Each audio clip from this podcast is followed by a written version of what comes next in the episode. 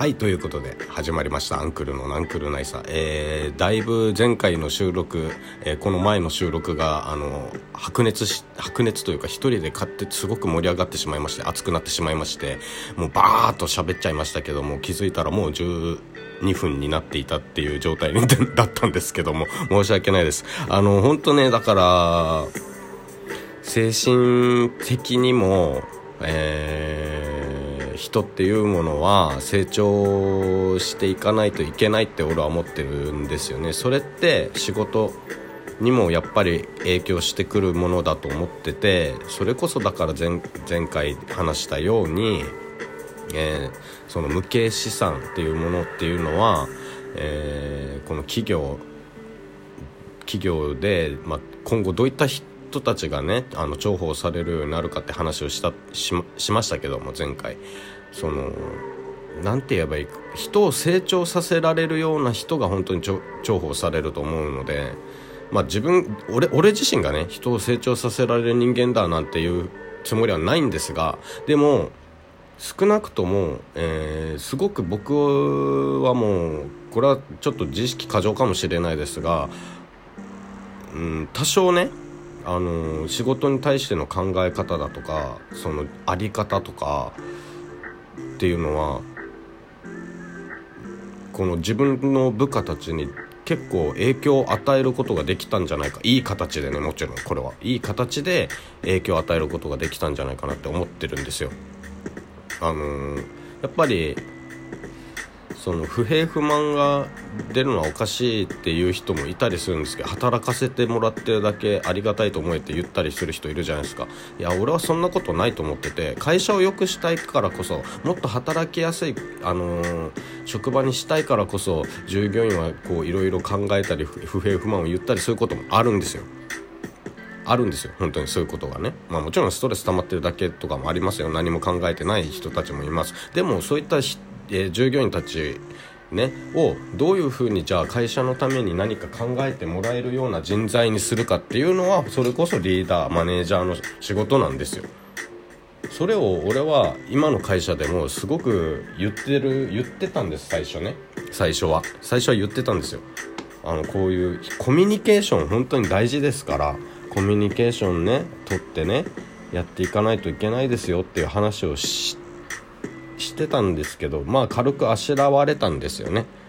うんだから本当ね何て言うかなあのまずね自分を犠牲にできる自分がいついなくなっても大丈夫だ。自分の後釜を作っておけば大丈夫だって思えるようななん自分のその立場を守ろうとするような人は今後本当に上がっていけないっていうふうに俺は思うんですよ。っていうかそういう人は重宝されないあのいらないですはっきり言って企業にとっていらないと思います俺は。でチームって絶対こう一丸となっていかないといけないのに数字ばっかり追うようなマネージャーがどうやってチームをこうよく改善できるんですかっていう話なんですよね。なんでそこをこう言ってるのになんで気づいてくれないのかって本当思うんですけどなんかじゃああのあなたがやってくださいとかわけわかんないこと言うしいやいやこっちはこっちであの普通に業務対応してるんですけどって話じゃないですか。なんでわざわざそういったことしないといけないんだよ会社のためにバカ野郎って会社のためにバカ野郎ってなっちゃうんですよ。ああここブラックだなってなるんですそんで。ホワイトだなって思わせるためにはじゃあどうするかっていうのは考えないといけないですよね。それはマネージャーリーダーが。なんでそこほんとね不思議ですよ。だから昔俺昔のでもね日本の人たちっていうのはそれがとっても俺はできてたと思うんですよね。あのこの人だったらついていきたいとかそれこそ、まあ、リーダーシップみたいなところってすごく俺持ち合わせてたしし人に指導する人を教育する成長させられるような人たちってたくさんいたと思うんですよ。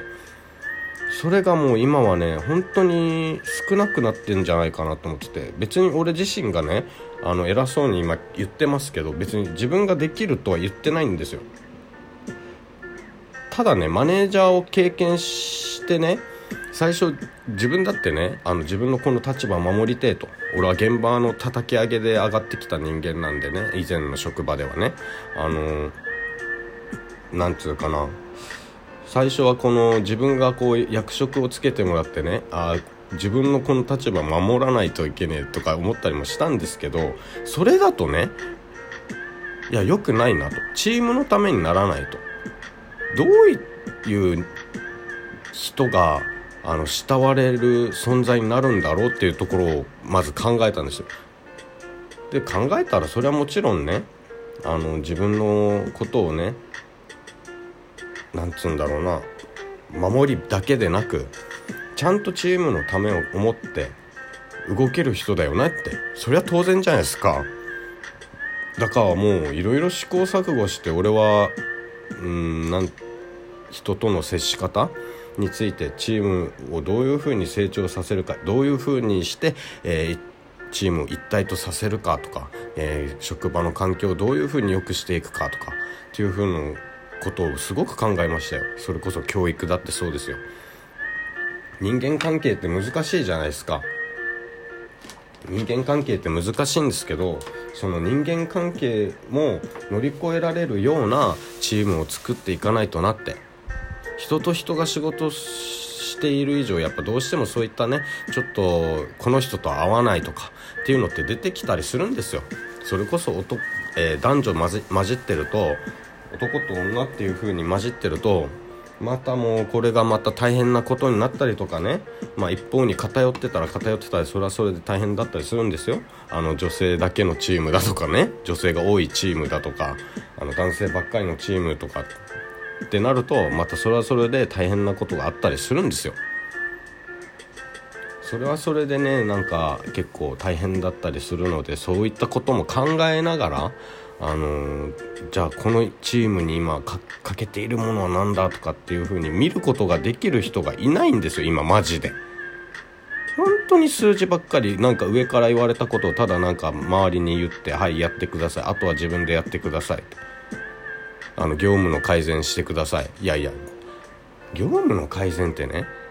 ある程度マニュアルも固まってそれなりにねあの今まで対応してきた人たちが考えに考え抜いてミスができる限りないように作られたマニュアルに対してさらに改善せえっていうバカがバカが多いんですよ。ね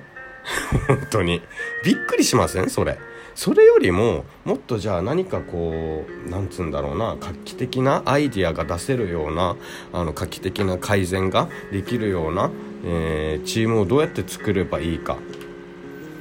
どうやどうすればいいかっていう風に考えることができないんですよ。ただ上から言われたことをもう言うだけの本当はねいろいろこうした方がいいああした方がいいって言いたいんですけどあえて言わないです。あのちょっとこれはあ自分の中でねちょっとある意味これも無形資産なので俺が持ってるこの考えって無形資産だと思ってるのでこれある意味価値あるものだなと思ってるのでそれはちょっと別の形で自分がちょっといろいろまとめていずれね企業にこうアピールできるようなものにできたらいいなって今思ってるんですよねちょっとね。だからそれはあえて多くは語らないんですけど、まあ、そういったものがやっぱ重要視されてくるし企業ではね、えー、であの企業とは別に、えー、どういったものに価値が出てくるかって言ったら最初の方で話をしたうんまあ、文化人の方々、ね、知識がをたくさん持っている方々そういった人たちが今後、えー、もっとピックアップされる？それこそ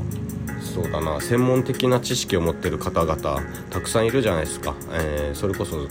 えー、そうだなあの和尚さんだとかっていうのはあの全然今 今の時代ってあんまりこう何て言うんだろうな。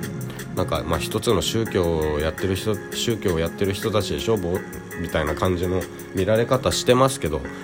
あの人たちって結構質素な暮らしをしててその考え方あの宗教の考え方に沿ってこう修行したりだとかっていうこの精神性っ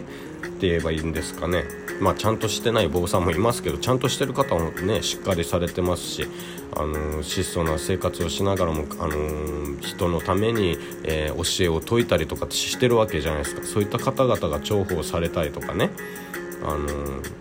人の心を支えたり人の心をこう癒したりとかできるような人たち。